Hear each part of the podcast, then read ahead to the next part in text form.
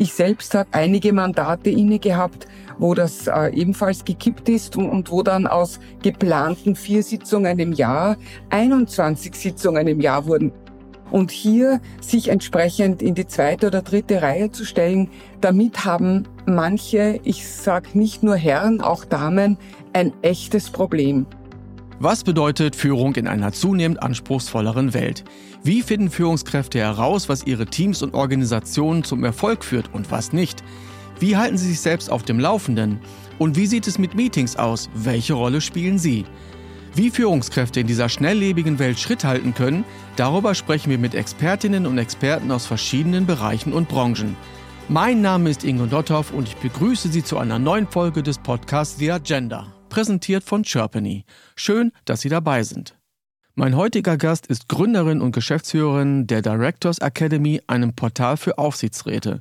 Sie ist zudem Aufsichtsrätin der Polytech Holding AG und schaut auf viele Aufsichtsratmandate zurück, unter anderem bei der Wiener Staatsoper. Bei der österreichischen Post war sie als Generalsekretärin tätig und sie leitete die Kommunikation der österreichischen Bundesbahn. Mit ihr spreche ich über das Thema Aus- und Weiterbildung von Aufsichtsräten und was es bedeutet, die Rolle eines Aufsichtsrates einzunehmen. Willkommen, Frau Dr. Kickinger, zum The Agenda Podcast. Einen schönen guten Tag. Ich freue mich sehr auf das Gespräch mit Ihnen. Ich bin total glücklich, dass Sie heute bei uns sind. Frau Dr. Kickinger, Sie schauen auf eine wirklich beeindruckende Managementkarriere zurück und gestalten zudem seit vielen Jahren die Aus- und Weiterbildung von Aufsichtsräten damit die Hörer und Hörerinnen so einen gewissen Eindruck von Ihnen bekommen. Was selbst sind Sie für eine Person und was ist Ihr innerer Antrieb? Das ist eine gute Frage, für mich auch eine Schlüsselfrage. Was bin ich für eine Person?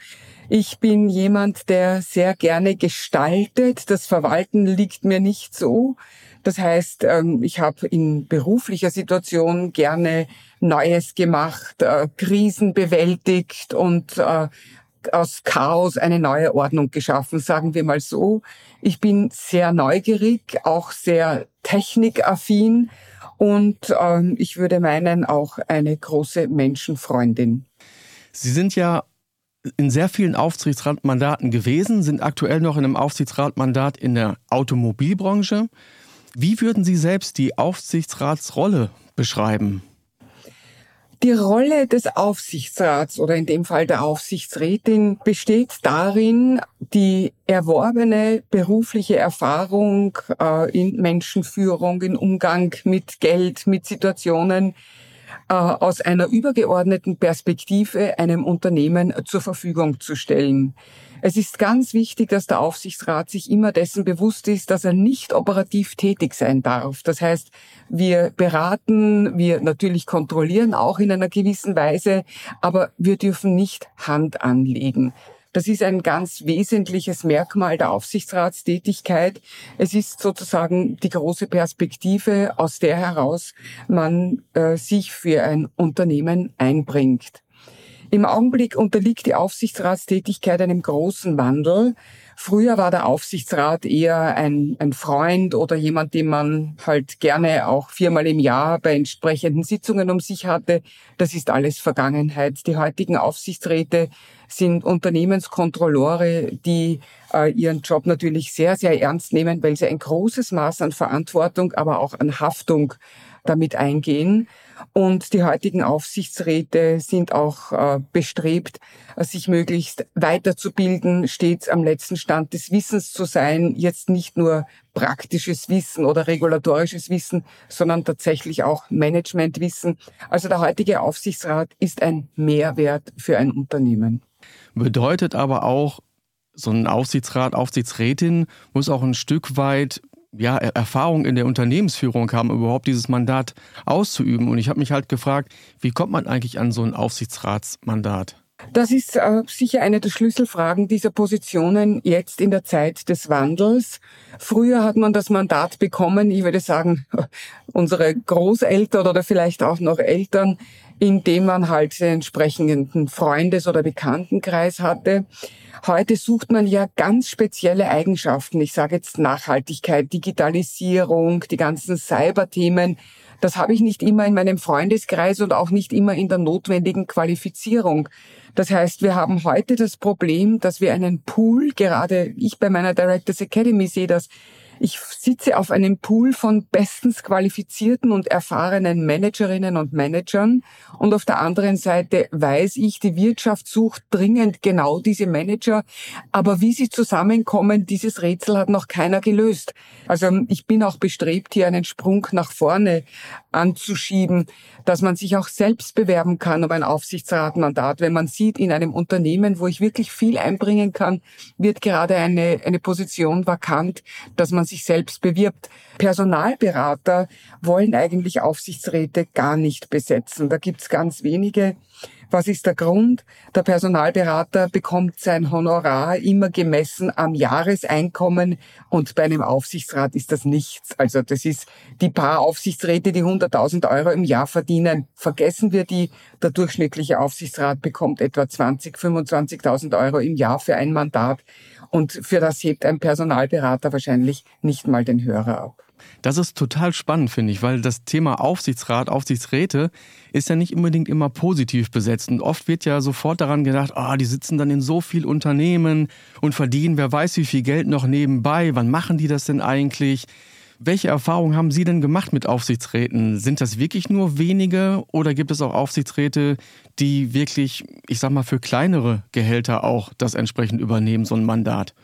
Was nichts kostet, ist nichts wert. Äh, man muss seinen eigenen Wert bemessen. Ich bemesse ihn an Tagsätzen, die ich sonst verlange. Das ist das eine. Und das zweite ist, wenn ich ein Mandat übernehme, dann muss mir bewusst sein, wenn ich in einer Schönwetterzeit einsteige, das kann kippen. Ich sage jetzt nur Corona, mhm. Credit Suisse, was auch immer da alles passieren kann.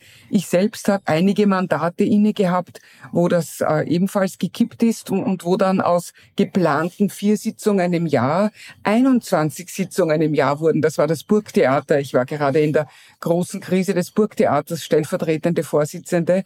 Da habe ich praktisch nichts anderes machen können, als mich um dieses Mandat zu kümmern oder um dieses Thema zu kümmern. Das heißt, der Zeitaufwand, den man einbringt, der muss einem von vornherein klar sein, äh, um ein Mandat auszuüben. Und damit beantwortet sich auch Ihre Frage, Ämterkumulierer kommen irgendwann in eine ganz brenzlige Situation, denn wenn bei, so wie jetzt bei Corona oder jetzt bei der Bankenkrise, wenn mehrere Mandate äh, unter einer äh, Rahmenbedingung leiden, sind in allen Unternehmen auf einmal Krisensitzungen angesagt. Und ich finde es sehr vernünftig, dass der Gesetzgeber und damit auch der Corporate Governance Codex hier bei börsennotierten Unternehmen eine Linie einziehen und sagen, bis hierher und nicht weiter. Ämterkumulierer sind nicht erwünscht. Sie haben es gerade schon angesprochen am Anfang, dass es auch so einen Change kulturell geben muss bei den Aufsichtsräten und Aufsichtsrätinnen. Wie muss dieser Change denn aussehen für die Zukunft? Weil die Unternehmen stehen ja auch künftig vor komplett anderen Herausforderungen, als sie es vielleicht noch vor 20 Jahren hatten. Der Change sollte in verschiedene Richtungen gehen. Zum einen ist Alter nicht unbedingt die beste Voraussetzung für ein Aufsichtsratsmandat. Ich sehe mit Freude, dass die Aufsichtsrätinnen und Räte jünger werden. Es gibt eine Untergrenze auch. Man muss ausreichend Managementerfahrung mitbringen, sonst weiß man ja nicht, was man für eine Bedeutung oder für eine Verantwortung auf sich lädt sonst kann man auch nicht mitreden in diesem Gremium, weil man sitzt ja Managern gegenüber den CEOs, den operativen Führern äh, der Geschäfte, die wissen schon, was Sache ist und die brauchen Ansprechpartner auf Augenhöhe. Also nach unten hin ist es gedeckelt, aber ich würde es auch nach oben hin deckeln, muss ich ehrlich gestehen. Denn irgendwann einmal, ich glaube, der älteste deutsche Aufsichtsrat ist 93 oder 92 Jahre alt der bringt ja auch nichts mehr mit für ein Unternehmen. Also äh, das Alter. Das Zweite ist, ich bin für mehr Volatilität bei der Besetzung von Aufsichtsratsmandaten. Es gibt Aufsichtsräte, die sind wunderbar für glückliche Zeiten. Das sollen sie auch im Mandat sein. Aber wenn ein Unternehmen kippt, soll man die mhm. Möglichkeit haben und auch wahrnehmen zu sagen, ich lege mein Mandat nieder. Es gibt Erfahrenere für so schwierige Situationen oder dass auch der Aufsichtsratsvorsitzende selbst oder die Gesellschafter in dieser Richtung aktiv werden und sagen, ich brauche in einer Krise ja auch ein anderes Management, also brauche ich auch einen anderen Aufsichtsrat Aufsichtsrat, der mit dem Management arbeitet. Dafür bin ich. Dann drittens, äh, bei diesem Wandel bin ich dafür, dass der Aufsichtsrat seine laufende Weiterbildung nachweisen muss. Also viele mhm. machen es ja ohne dies, aber nicht alle. Und im Bankensektor ist das gang und gäbe. Die BaFin überprüft stichprobenartig, wie weit sich die Aufsichtsräte am Laufenden halten.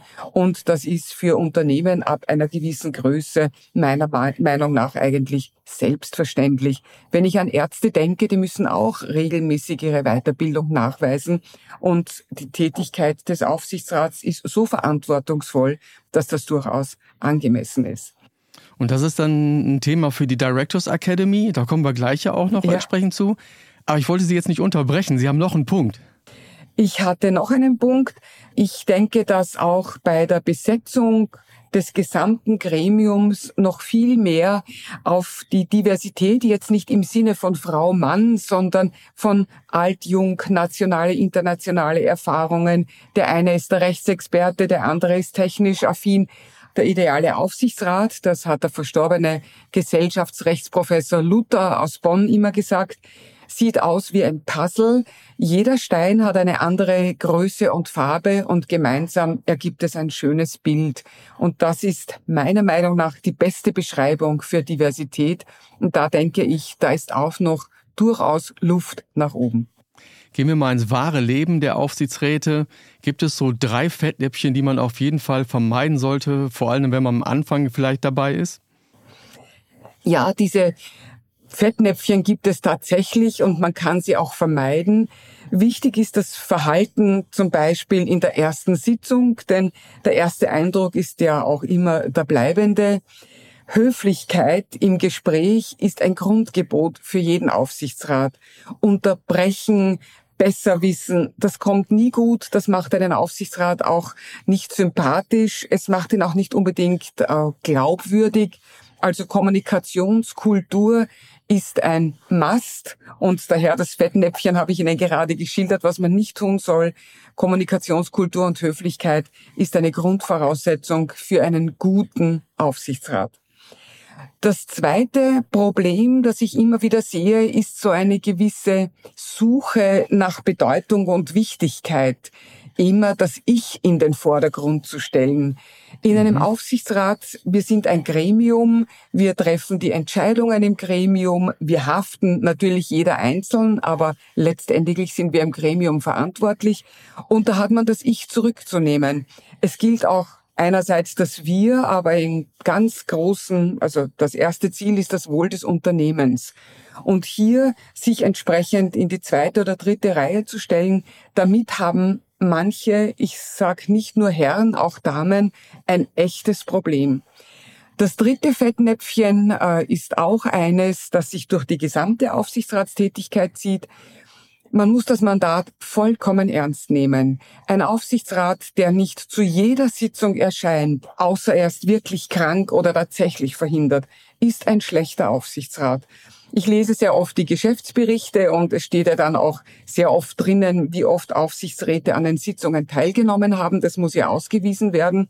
Und es gibt nicht wenige Aufsichtsräte, die gerade einmal die Hälfte der Sitzungen persönlich besucht haben.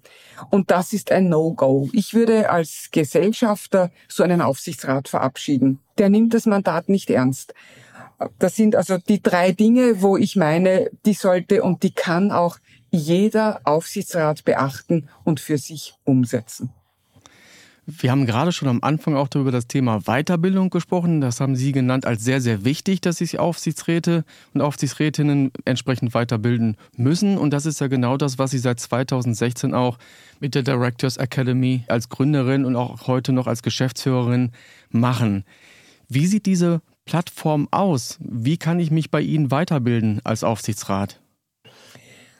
2016 habe ich in Hamburg gegründet den Vorgänger der Directors Academy, den Directors Channel. Und daraus hat sich sehr rasch entwickelt aufgrund der intensiven Nachfrage unserer Aufsichtsräte die Directors Academy, die ich nun mit zwei Investoren gemeinsam gegründet habe. Directors Academy ist eine rein digitale Plattform, die den Content für Aufsichtsräte in kurzen, prägnanten Informationsvideos vermittelt. Bei uns ist ein Video meistens zwischen drei und viereinhalb Minuten lang. Mhm. Die Experten der Directors Academy, also die Sie in den Videos sehen, das sind die ersten der ersten oder die führenden Experten Deutschlands, die hier den Content äh, vermitteln und darstellen. Wir aktualisieren laufend, wir vergrößern laufend. Wir haben derzeit schon sechs Module für sechs vollkommen unterschiedliche Zielgruppen, vier im Bankensektor und zwei im, bei den Kapitalgesellschaften. Unser stärkstes Modul ist sicher jenes für Aufsichtsräte von Familienunternehmen. Und mhm. äh, wir bauen gerade noch eines für Aufsichtsräte in der Kommunalwirtschaft. Muss ich denn schon Aufsichtsrat, Aufsichtsrätin sein, um da überhaupt dran teilnehmen zu können? Es kann jeder, so wie jeder ein Buch kaufen kann zum Thema Aufsichtsrat, kann auch jeder Directors Academy benutzen und äh, sich hier ein Abonnement zulegen. Wir haben einige Mitglieder in unserer Community, die kurz vor der Annahme eines Aufsichtsratsmandats stehen und sich zum Beispiel mit Directors Academy vorbereiten.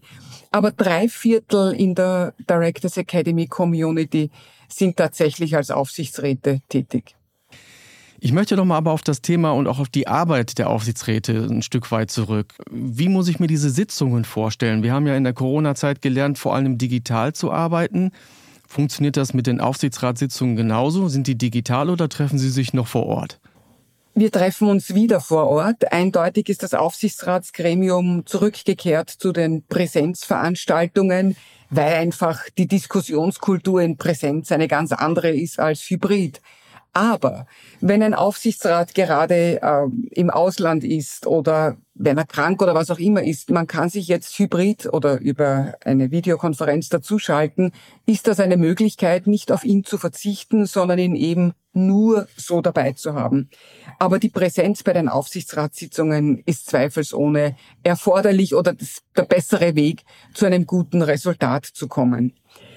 Wenn Sie sich eine Aufsichtsratssitzung vorstellen wollen, so stellen Sie sich vor, dass jedes Gremium einen Vorsitzenden hat, der ist gewissermaßen der Primus inter pares, der leitet das Gremium, aber er ist nicht unbedingt, außer die Satzung gestattet es ihm, stärker als jedes einzelne andere Aufsichtsratsmitglied. Aber dieser Vorsitzende hat schon einige zusätzliche Aufgaben oder Verantwortungen, die ihn eben zum Vorsitzenden machen. Zum Beispiel ist er für das Protokoll verantwortlich. Ich lege großen Wert in allen meinen Mandaten darauf, dass ein umfassendes, sehr korrektes Protokoll geführt wird, dass jeder Aufsichtsrat sich wiederfindet. Denn wenn Sie sich vorstellen, Gott bewahre, aber irgendwann einmal wird etwas vor Gericht abgehandelt, man hat dann nur das Protokoll.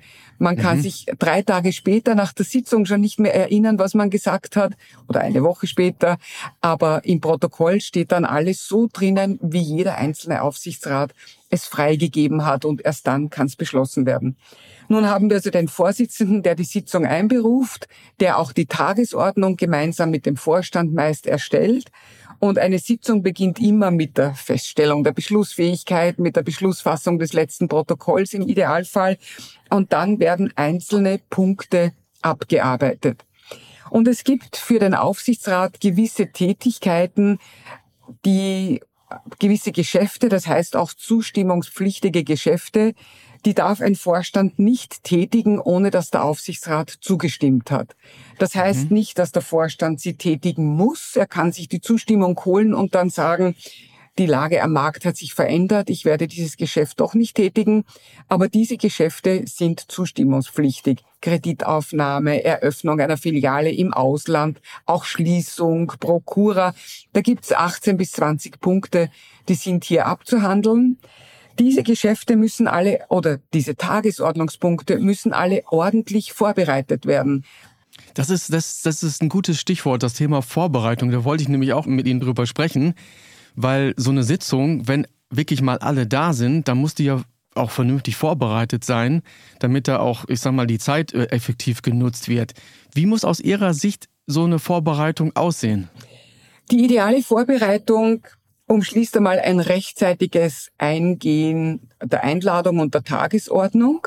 Das ist ganz wichtig. Das sollte mindestens 14 Tage vorher da sein. Und, und jetzt kommt Ihre Schlüsselfrage, zu jedem Tagesordnungspunkt müssen Unterlagen mitgeschickt werden.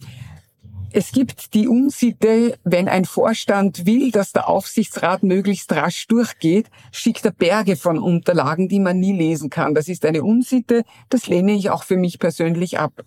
Eine Unsitte in die andere Richtung ist, gar keine Unterlagen zu schicken, sondern erst am Tag der Sitzung selbst eine sogenannte Tischvorlage auf den Tisch zu legen, so nach dem Motto, komm lieber Aufsichtsrat, friss Vogel oder stirb, liest er das durch und stimmt dann zu. Solche Beschlüsse fasse ich nicht. Das lehne ich für mich genauso ab. Aber das Gros der Vorstände, und das sind 99 Prozent, liefert aussagekräftige Unterlagen, die ich studieren kann. Ich muss als Aufsichtsrat die Möglichkeit auch haben, mich im Vorfeld noch ausreichend zu informieren und auch zu beraten, muss dem äh, über den Vorsitzenden, dem Vorstand auch Fragen stellen können. Und in der Sitzung selbst muss dieses Vorstandsmitglied, das diesen Tagesordnungspunkt eingebracht hat, auch in der Lage sein, umfassend Fragen zu beantworten. Der Aufsichtsrat muss nicht einen Beschluss fassen. Das ist ganz wichtig festzustellen, auch wenn das auf der Tagesordnung steht. Ich muss den Beschluss nicht fassen. Ich kann sagen, nein, mir ist die Information zu wenig ausreichend. Ich möchte noch eine, ein Gutachten oder noch eine weitere Stellungnahme. Vertagen wir das. Das ist möglich unter gewissen Voraussetzungen, aber der Beschluss muss nicht gefasst werden. Sie haben ja bestimmt sehr viele Meetings in Ihrem Leben gehabt. Wie muss denn für Sie ein erfolgreiches Meeting beziehungsweise eine erfolgreiche Aufsichtsratssitzung wirklich aussehen? Die erfolgreiche Aufsichtsratssitzung kann auch einmal sechs oder sieben Stunden gedauert haben. Es ist leider so, oder es ist so, dass leider kann ich streichen, es ist so, dass manche Punkte oder viele Punkte ausführlich nochmal diskutiert werden müssen. Und im Gremium kommen ja verschiedene Standpunkte zusammen. Es muss diskutiert und dann ein Konsens gefunden werden. Die ideale Aufsichtsratssitzung ist eine, die von den Mitgliedern von Anfang bis Ende durchgehend wahrgenommen wird. Es ist eine Unsitte zum Telefonieren oder sonst etwas rauszugehen. Wenn ich in der Sitzung bin, bin ich in der Sitzung. Die ideale Aufsichtsratssitzung ist eine, in der, wie ich vorhin bei den Stolpersteinen gesagt habe, eine hohe Gesprächskultur herrscht und auch der Aufsichtsratsvorsitzende durchaus so weit durchgreifen kann, dass er ein ausuferndes Statement vorzeitig beendet. Natürlich haben wir da und dort die Experten, die dann Co-Referate halten sozusagen, die kann man dazu veranlassen, etwas kürzer zu sprechen. Aber die ideale Aufsichtsratssitzung ist eine, wo man rausgeht oder wo ich rausgehe und sage, ja, alle Beschlüsse, die gefasst wurden, alles, was hier gesagt wurde, das kann ich nachvollziehen, da stehe ich dazu und wir sind im Guten zusammengekommen und im Guten auseinandergegangen. Das heißt, Kultur und Wertschätzung sind in diesem Gremium in einem hohen Maße vertreten. Sie haben ja viele Unternehmen auch von innen gesehen. Nochmal zurück auf das Thema Meetings. Es ist ja wirklich so, dass viele so viel Meetings am Tag haben, dass sie kaum dazu kommen, ich sag mal, ihre operative Arbeit zu leisten. Jetzt Bezug auf Mitarbeiter, Mitarbeiterinnen. Wie sehen Sie das Thema Meetings in Unternehmen? Es ist tatsächlich eine Krankheit, alles sofort in einem Meeting abarbeiten zu wollen. Hier hilft uns schon sehr das virtuelle Format. Man kann rascher ein Meeting über Zoom oder MS Teams einberufen, als sich jetzt in einem Meetingraum zusammenzusetzen, zehn Minuten Smalltalk zu machen, dann äh, einen Kaffee zu trinken. Also die kurzen Meetings kann man über Videocall wunderbar machen und da ist auch eine gewisse Erleichterung eingetreten. Ich persönlich bin ein großer Anhänger von digitalen Formaten im Meeting selbst. Das heißt, ich habe kaum ein Schriftstück bei mir, ich habe immer mein iPad bei mir. Ich arbeite tatsächlich in meine äh, ganzen virtuellen Protokolle hinein. Es wird alles über das iPad abgehandelt und sofort festgehalten. Das ist für mich persönlich eine große Unterstützung, weil ich auch gleich meine Erinnerungen eingeben kann, wann muss ich zu welchem Punkt was machen. Das kann man einfach als Kultur in einem Unternehmen einführen und vorgeben. Finde ich eine sehr, sehr gute Einschätzung. Vor allem auch, wenn es darum geht, mal Meetings kürzer zu fassen. Und es muss nicht immer eine Stunde sein, aber das ist jetzt eine persönliche Meinung zum Thema Meetings. Kommen wir zum Abschluss des Gespräches. Was würden Sie jungen Aufsichtsräten und Rätinnen oder auch Angehenden mit auf den Weg geben, bevor sie in so ein Mandat gehen? Ich empfehle Ihnen, es fragen mich tatsächlich etliche, wie man das macht, ich empfehle Ihnen, ein professionelles Onboarding in Anspruch zu nehmen. Das gibt es, das machen auch wir, aber das machen viele, nämlich eine Begleitung in das erste Mandat fachlicher Natur. Man sollte sich optimal vorbereiten, die Unterlagen wirklich studieren, noch einmal die letzten Geschäftsberichte lesen, einfach sich einarbeiten in das Unternehmen und in das Thema. Man sollte weiters wissen, mit wem habe ich es da zu tun, wer sind die anderen Aufsichtsräte, wer sind die Vorstände.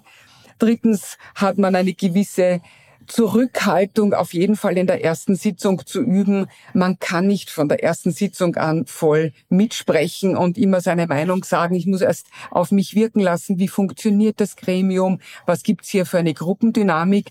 Aber ich muss mir auch bewusst sein, ab der ersten Sitzung mitgehangen, mitgefangen, bin ich Teil des Gremiums und hafte zu 100 Prozent oder bin zu 100 Prozent verantwortlich, äh, wofür ich, was ich beschlossen habe, wofür ich stimme. Wenn ich fragen darf, können Sie sich noch an Ihre erste Aufsichtsratssitzung erinnern? Wie war das bei Ihnen? Ja, und das kann ich mich noch gut erinnern. Das ist schon sehr lange her. Ich bin dort, ich war eine entsandte Aufsichtsrätin. Ich habe hier in Österreich in einem staatsnahen und in einem Staatsunternehmen gearbeitet und zu meiner Aufgabe gehörte die Aufsichtsratstätigkeit in einer kleinen Agentur. Und ich kann mich erinnern, ich bin dort gesessen und ich habe nicht gewusst, was ich hier soll. Man hat einfach gesagt, ja, morgen ist da oder nächste Woche ist die Sitzung und da müssen Sie hingehen. Das ist jetzt schon etwas mehr als 20 Jahre her. Und nach diesem fast traumatischen Erlebnis habe ich angefangen, mich damit zu beschäftigen, was ist eine GmbH, wie funktioniert dort der Aufsichtsrat, was sind meine Rechte, meine Pflichten. Und das war für mich eigentlich auch der Qualifikationsschlüssel für alle meine weiteren Tätigkeiten, diese leichte Verzweiflung, in einem Gremium zu sitzen und nicht zu wissen, was die eigene Rolle ist. Vielen Dank, Frau Dr. Kickinger, für das Gespräch und die Einblicke in die Welt der Aufsichtsräte. Ich fand es sehr, sehr spannend. Herr Nothoff, ich bedanke mich bei Ihnen für diese spannenden Fragen, besonders die letzte, die Erinnerung an das erste Mandat. An das habe ich schon lange nicht mehr gedacht. In diesem Sinn darf ich mich auch bei Ihnen sehr herzlich bedanken. Wenn Ihnen diese Folge gefallen hat, dann finden Sie alle Staffeln des The Agenda Podcast auf der Webseite von Sherpany und natürlich auch auf allen favorisierten Podcast-Plattformen wie Apple und Spotify. Die Links finden Sie entsprechend in den Shownotes. Ich danke Ihnen fürs Zuhören, machen Sie es gut, bis zum nächsten Mal. Tschüss. Auf Wiederhören.